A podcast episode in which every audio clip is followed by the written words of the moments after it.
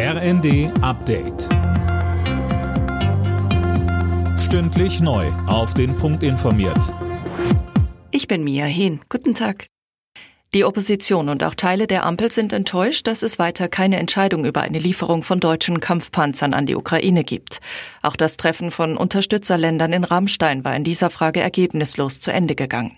Verteidigungsexpertin Strack-Zimmermann kritisiert das scharf.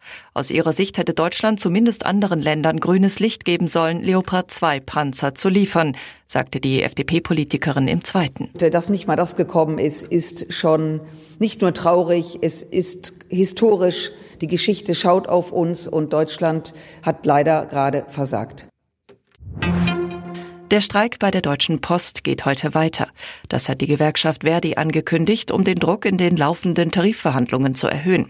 Laut Post haben in den letzten zwei Tagen rund 16.700 Beschäftigte die Arbeit niedergelegt.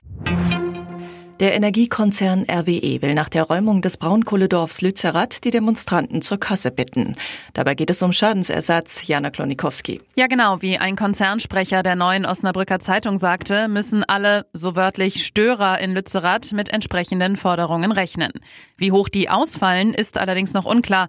Nach Angaben von RWE sind bei den Protesten unter anderem Fahrzeuge und Brunnen zerstört worden. Klimaaktivisten hatten Lützerath besetzt, um gegen den Abriss des Dorfes zu protestieren. RWE will die darunterliegende Kohle abbauen. Die Polizei brauchte mehrere Tage, um das Dorf zu räumen. Bei der Handball-WM kann das deutsche Team heute den vorzeitigen Einzug ins Viertelfinale klarmachen. Dazu braucht es im zweiten Hauptrundenspiel einen Sieg gegen die Niederlande. Bundestrainer Alfred Gislason erwartet ein schwieriges Spiel. Er sagt im ersten. Erstmal müssen wir sehr gut in der Abwehr stehen, weil die haben einen überragenden Angriff, äh, finde ich. Und angriffsmäßig sind wir sehr schwer auszurechnen momentan und sehr gut drauf. Aber das wird dann ein sehr enges Spiel. Ich erwarte so ein Spiel wie gegen Serbien. Los geht's um 20.30 Uhr. Alle Nachrichten auf rnd.de